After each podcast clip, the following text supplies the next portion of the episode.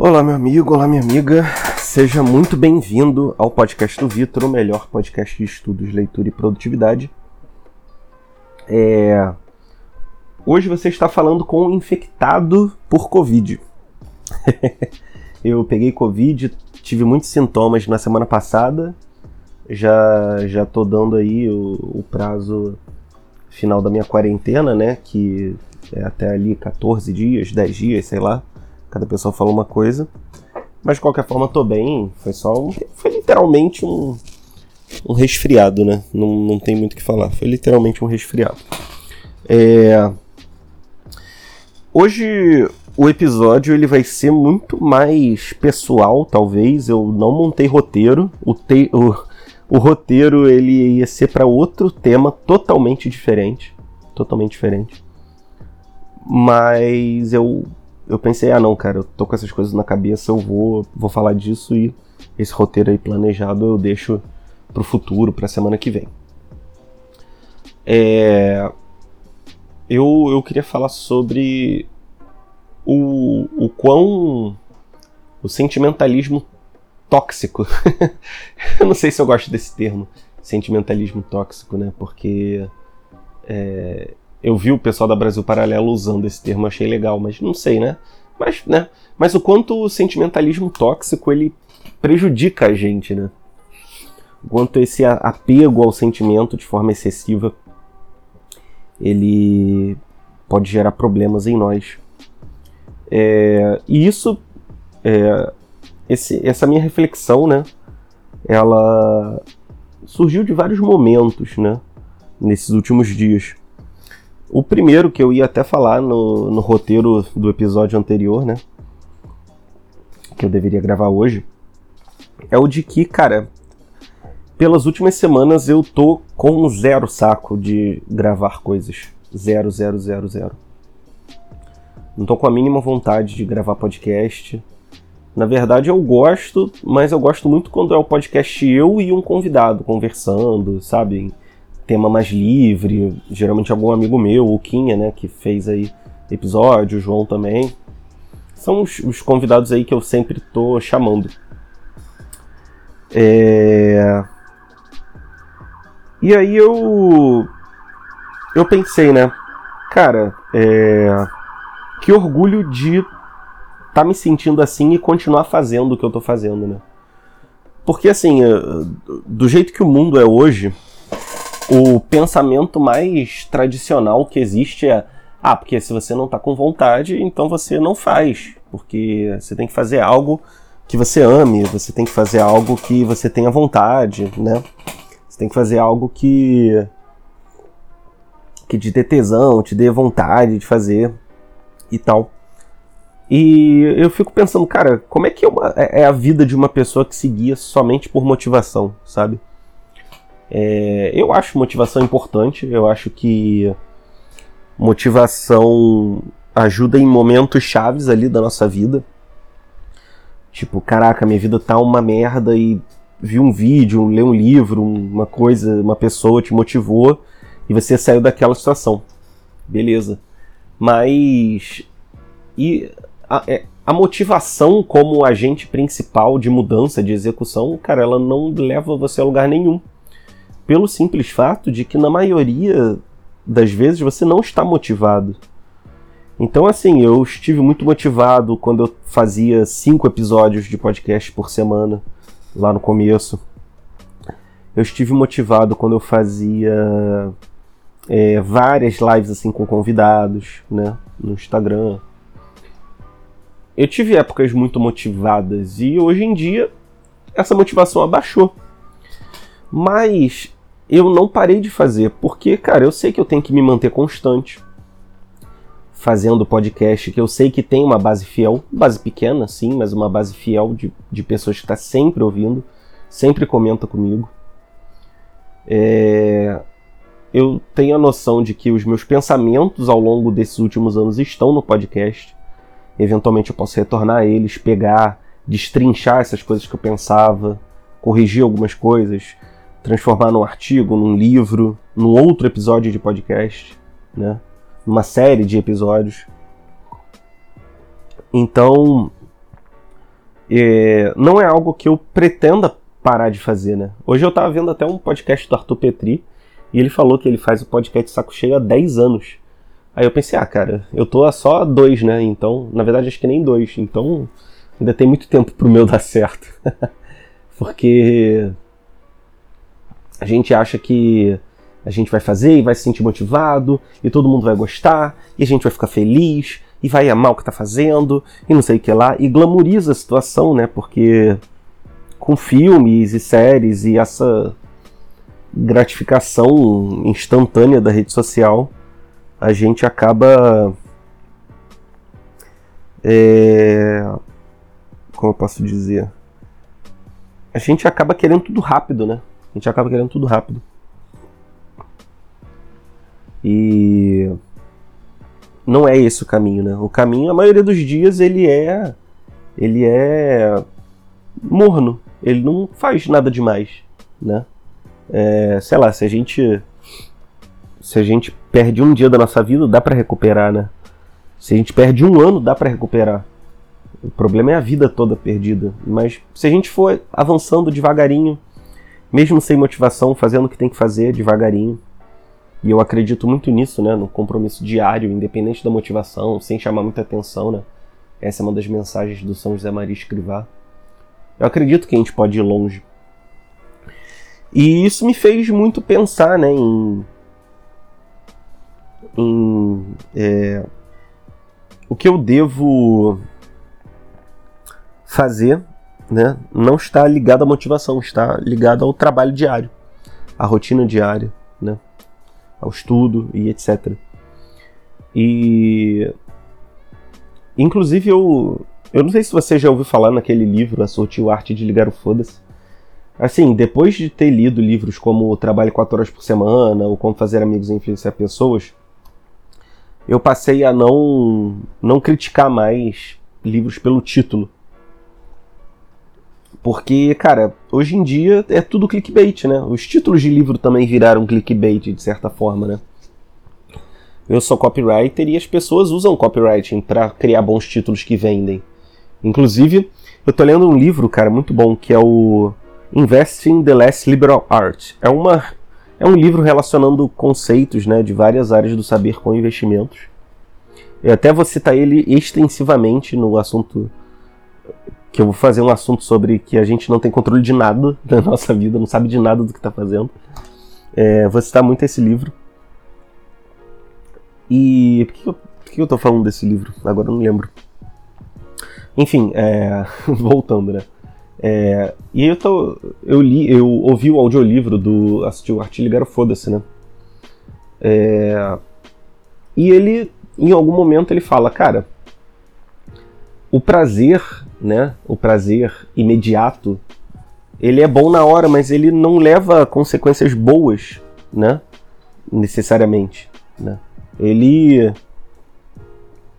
ele é muito bom na hora, mas depois ele, sei lá, perde a graça. E se você viver pelo seu prazer, cara, você vai arruinar a sua vida. Isso, prazer imediato, né? E aí ele falou, é, cara, Pergunta para um drogado numa Cracolândia aonde o prazer dele levou ele. Pergunta num viciado em sexo, em, em prostituição, o, o que que esse vício levou a ele, sabe? Uma família destruída, pais que não querem saber dos filhos. E viver pelo prazer, pelo sentimentalismo, pelo conforto, cara, não não vai te levar a lugar nenhum, né? E aí ele fala uma coisa muito boa. É... Quando você faz coisas árduas e sacrifica o prazer de agora pelo, pelo mais duradouro, você também é feliz, você também é... sente prazer, mas é diferente. É um prazer árduo, é um prazer maduro, né? Então, quando você deixa de comer besteira todo dia, passa a ter um corpo saudável, a se sentir melhor consigo mesmo, com a sua aparência, com o seu bem-estar no dia a dia, as pessoas te olham melhor, te tratam melhor, você sente um prazer, mas é um prazer até superior, assim, de que você está fazendo algo mais certo, né? Quando você deixa de sair pegando todo mundo por carência, por prazer carnal, e passa a ter uma relação é, duradoura com alguém e vê aquilo construindo um relacionamento, uma família, uma proximidade entre duas pessoas, você vê o quanto esse prazer árduo ele é melhor do que o prazer simples de você ter uma relação casual num fim de semana e no fim de semana seguinte estar com outra pessoa. Então, esse sentimentalismo tóxico, né, que a gente fala, ele está diretamente relacionado com com esse prazer imediato. O padre Paulo Ricardo, né, um sacerdote assim extremamente culto, ele fala que o, o natural do homem é buscar o prazer e fugir da dor, né? Se o homem se descuida, ele vira um animalzinho. Ele vira ali um praticamente um cachorro. Busca o prazer, foge da dor. Busca o prazer, foge da dor. E ele fala que a forma que a gente tem de deixar de ser meros animais que se comunicam é, é simplesmente é, buscar um, a santificação, né, oração, é, jejum, abstinência, práticas espirituais é, que te façam né, conseguir ser mais gente de fato, né? Tinha, acho que é o Sêneca, um desses filósofos, ele falava que. Não sei se foi o Sêneca, né? Mas enfim. Que quanto mais longe eu fico dos outros humanos, mais humano eu me torno, né? E quando eu volto para as multidões e tal, eu me torno mais bicho, menos humano. E eu acho que é muito isso, sabe? É, eu não sei se você já chegou a conversar com uma pessoa assim. Às vezes, uma pessoa tão baixa, tão carnal, tão mesquinha, que parece que nem a, nem a habilidade típica do ser humano, que é a habilidade de se comunicar através da linguagem, essa pessoa tem, sabe? Você fala uma, uma coisa, e não é que a pessoa seja burra. Tipo, tem gente que, infelizmente, é burrinho, né? Acontece, né? É, mas não falo nem disso, eu falo, tipo. Tem gente que, sei lá, teve uma boa educação, uma boa. É, boas oportunidades e tal mas você fala e você vê que a pessoa não tá nem aí pro que você falou. Ela pega o que ela quiser do que você falou e interpreta do jeito dela. E ela tá sempre falando dela mesma, ela tá sempre interpretando do jeito que ela quer as coisas, ela sempre quer fazer tudo do jeito dela. É, ela sempre manipula as outras pelo seu desejo. É, parece que ela é uma pessoa a cada momento, sabe? É, esse tipo de pessoa não tem uma personalidade desenvolvida, ela só está entregue às paixões, aos desejos, ao que ela quer naquele momento, né? As pessoas falam, né, que a igreja ela ela diminui a liberdade das pessoas, mas cara, é, eu acho que quem é muito adepto de, sei lá, sexo a cada momento, ou drogas e tudo, não é uma pessoa livre, é uma pessoa escrava das próprias paixões, sabe? Tipo, a pessoa não, não consegue sair dessa situação. Eu acho que é justamente o oposto, né? Claro que, sei lá, às vezes. É, é até triste, né, dizer, mas às vezes a gente vê uma pessoa que é da igreja e vê uma pessoa totalmente. sei lá, ideológica, né? Que, você, que sei lá, tem um apego a certas coisas que não dá para entender, né? Não tem aquela verdadeira liberdade que, que Cristo proporciona, né? Mas é, a nossa busca ela deve ser não no sentido de buscar sentimentalismo, mas de buscar você entender a sua personalidade, desenvolver ela, né? O professor Olavo ele tem a teoria das 12 camadas e a cada camada é um nível a mais de consciência que você tem do desenvolvimento da sua personalidade. Então, né, a camada mais falada de longe é a quarta camada, né? Que o Ítalo popularizou bastante e tal, meio que caiu aí nas graças do povo. Que é a camada da afeição.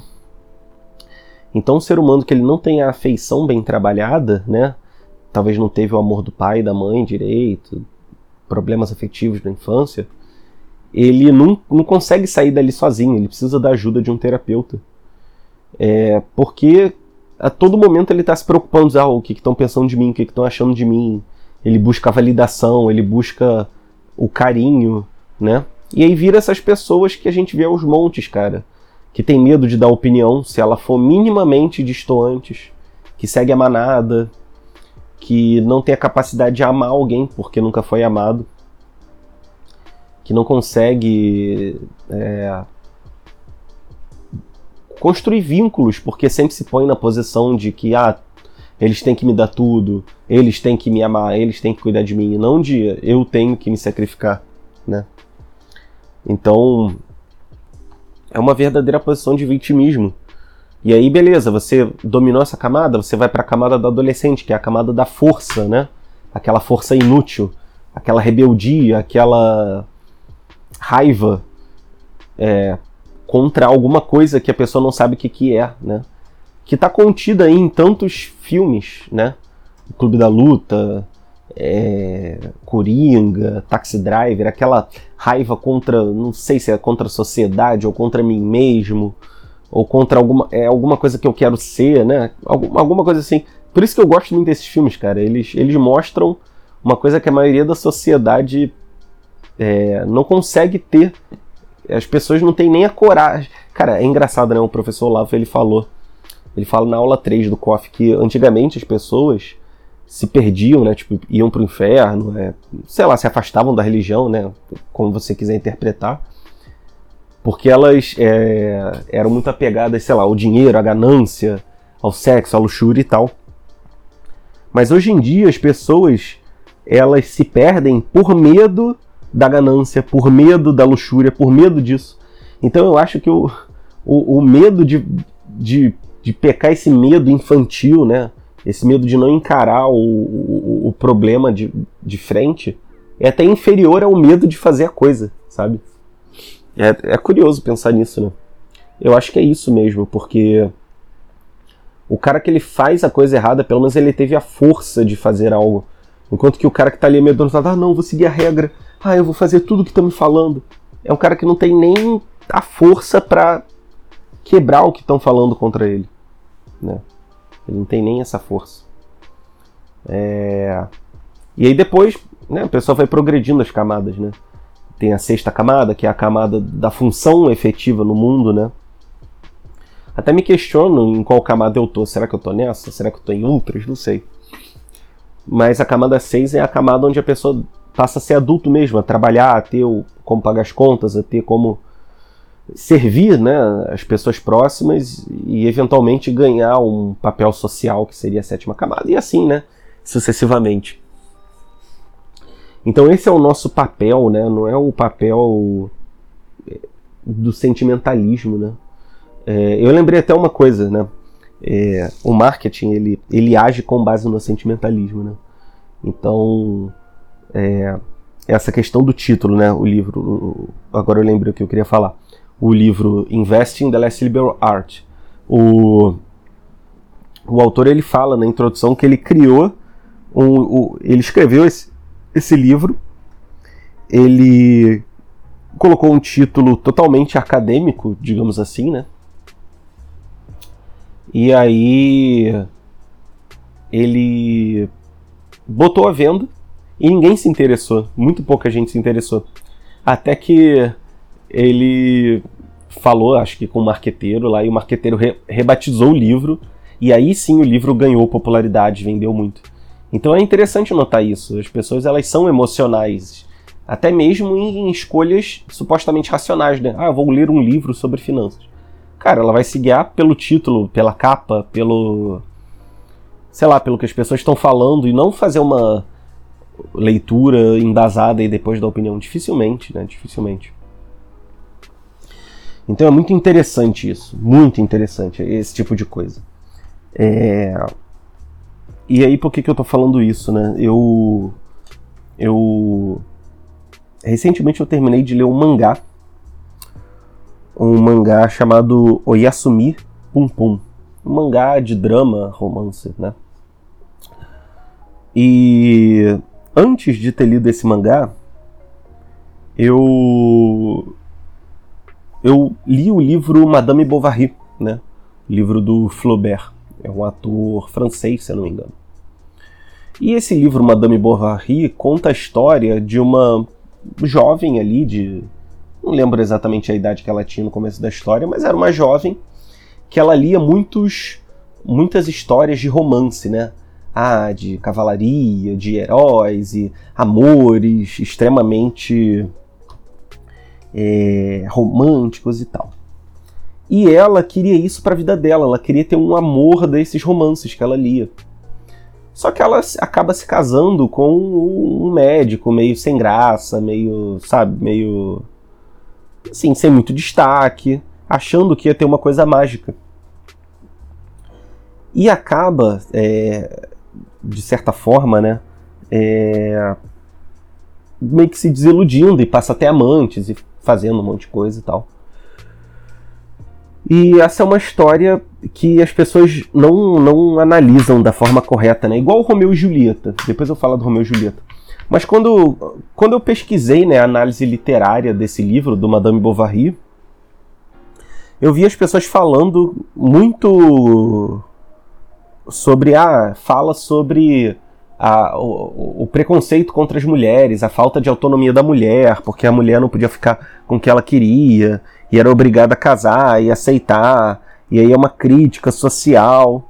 Cara, hoje em dia todo, todo analista literário só fala de crítica social, e geralmente uma crítica social de esquerda, né? Obviamente, cara, quando você lê um livro, você lê um romance, né? Romance no sentido de texto tipo literário, né? Não um livro com um romance, né? Um romance, um livro. Você pode analisar sobre a ótica que você quiser, né? Você pode usar a ótica que você quiser. Mas sempre analisam sobre esse negócio. Ah, fala do preconceito, fala da, do machismo, fala disso. Cara, o livro é muito mais do que isso. O livro não é ideologia só, né? Pode ter, você pode analisar sobre a ótica da ideologia, mas o livro ele sempre vai muito mais a fundo, né, do que a análise ideológica. Ele sempre ele pega o drama humano, né? E, cara, qual é o drama principal do Madame Bovary, né? Que eu acho que os autores conservadores de hoje em dia, eles analisam com muito mais precisão. Cara, é uma pessoa que leu contos, histórias, assim, românticas, que tem um, um todo um quê de exagerar as coisas positivas, diminuir as coisas negativas, romantizar tudo, deixar tudo bonito, tudo, né?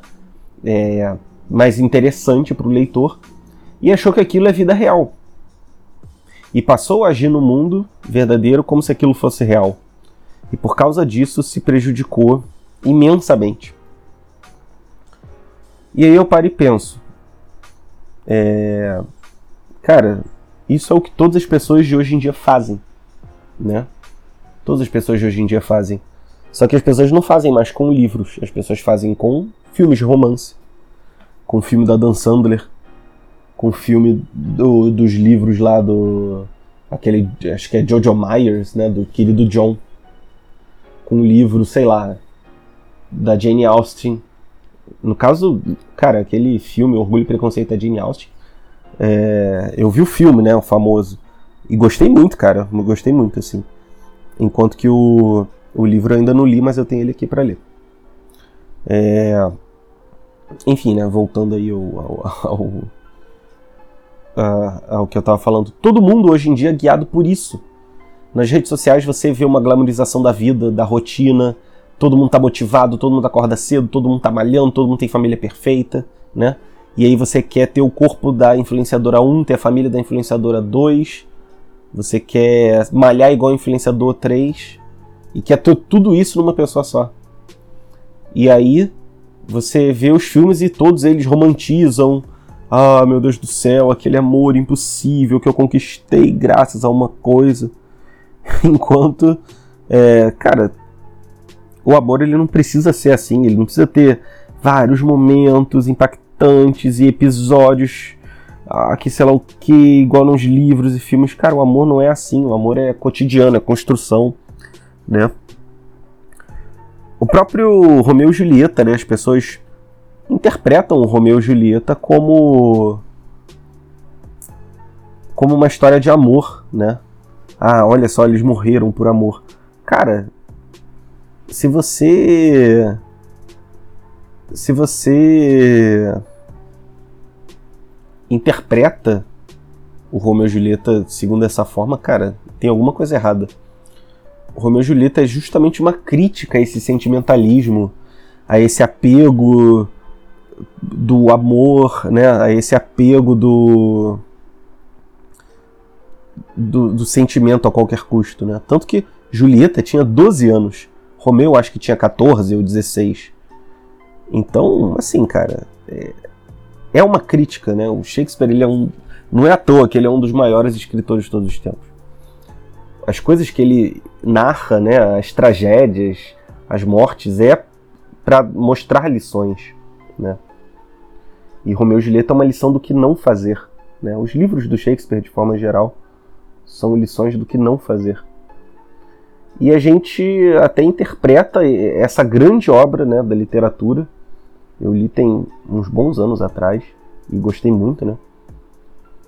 A gente lê e acha que é, ah, não, é o amor, é isso mesmo. E vê os filmes da Dan Sandler e acha que tem que ser assim. E eu até me dei conta, cara, é, até o livro, né, o, a Surtiu Arte de Ligar Foda-se, ele fala sobre isso, né? De, de, a gente vê nos filmes que é sempre assim e tal, mas, mas não é, né? E eu, eu me dei conta que eu também sou assim, né? O Flaubert, ele foi acusado de muitas coisas, né? Ser contra o, é, os bons costumes quando ele publicou esse livro. E aí, ele ele foi lá é, e acusaram ele, né, de que ah, tava narrando a história e tal, e ele falou Madame Bovary c'est moi, né, que em francês é eu sou a Madame Bovary.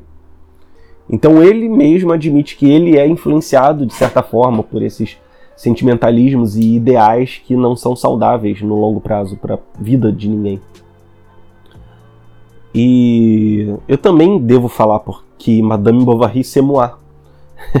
Eu também sou a Madame Bovary, porque eu leio esses mangás de drama, romance, e eu fico me sentindo muito pesado, cara, me sentindo muito triste. É, geralmente, né, esses animes, eles, eles falam de amores da época de, de escola, de infância, e aí eles se reencontram. Ou então não que eles se reencontram, mas aí que eles é, é, continuam desde a infância, ou então eles se perdoam, e por aí vai, né? E aí ficam juntos ou não, né? E sempre fala de amizades muito profundas desde a infância, né? Uma relação entre infância e fase adulta. Sendo que, cara, as, as minhas amizades mais profundas e amizades mesmo, assim, que eu tenho com grandes amigos, eu conquistei na fase adulta, né? Ou no mínimo ali na adolescente, porque alguns amigos, assim, é, que eu sou muito próximo, é, de dois grupos específicos de amigos eu conheci ali na adolescência, mas realmente só me aproximei na fase adulta. E aí. Cara, não tem nada a ver com infância. Eu realmente me aproximei na fase adulta, né? Na fase adulta. E o mesmo pro amor, né, cara? É, e agora até falando algumas coisas mais pessoais, né? É, eu. A maioria das garotas com que eu tive relações duradouras, profundas, são garotas da minha adolescência, né? Uma ex-namorada minha que eu conheci com 17 anos e tivemos várias idas e voltas, né? A, a minha ex-namorada com quem eu tive meu filho, que eu conheço desde a época do evento do da, da adolescência, né?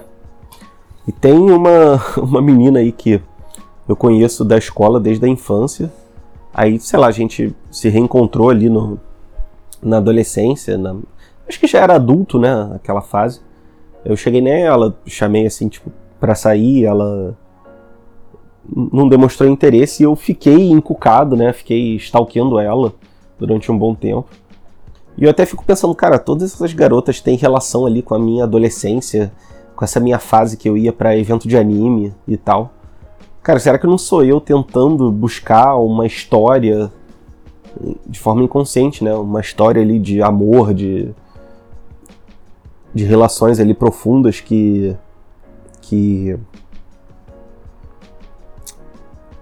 que na verdade não tem razão de ser, porque cara, eu posso conhecer uma pessoa hoje e ter uma relação muito profunda, né?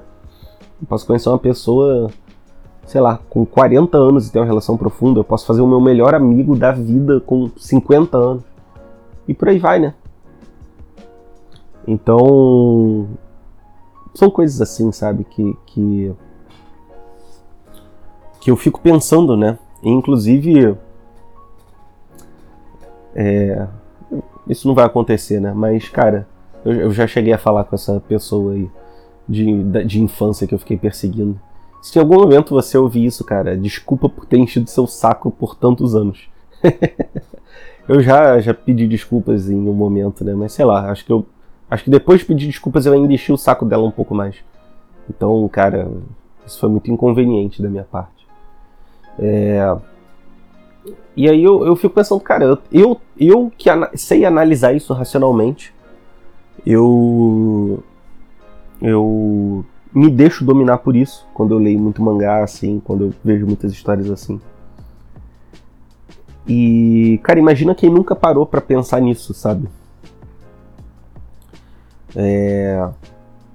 Essas pessoas estão perdidas. Elas acham mesmo, vão achar para sempre que a vida é para ser assim e vão se sentir frustradas porque a vida não é assim, não é um, não é um conto de fadas, não é um sentimento a todo momento, né? E vão se sentir perdidas para sempre, né? Porque não vão estar tá aceitando que o, o que elas têm na vida não é não é isso e não vai ser isso, né? E isso não é necessariamente um problema. Então, são coisas aí que a gente tem que pensar, né? Trabalhar. Se você se vê, né? Se colocando ali. É, é, como eu posso dizer? Você se vê como uma pessoa muito sentimental nesse sentido. Cara, reavalie os, seus princípios, sabe? leia o livro Madame Bovary você vai entender o, o, até onde esse sentimentalismo nocivo pode te levar, sabe? E quando você for ver um filme romântico, analisa sobre esse aspecto. Cara, estão querendo me passar uma imagem que não é real. E vê, cara. Cara, esses filmes eles têm essas coisas de prova de amor. É, ah, e aí no final eles brigam e sempre o cara tem que fazer uma prova de amor. Cara, pau no cu disso, sabe? Que palhaçada. Palhaçada. É, é, sempre o cara pisa na bola e eles se reconciliam e ah, e aí tem que ser um acontecimento sempre grandioso. Cara, isso é mentira, entendeu? Isso não existe, sabe? Não existe. As pessoas querem uma coisa absurda na vida delas. Então, é, reflita um pouco sobre isso na sua vida. Será que você tem deixado o sentimentalismo tóxico tomar conta dele ou não? Então, isso é um trabalhinho de casa aí para você nesse ano de 2022, tá bom?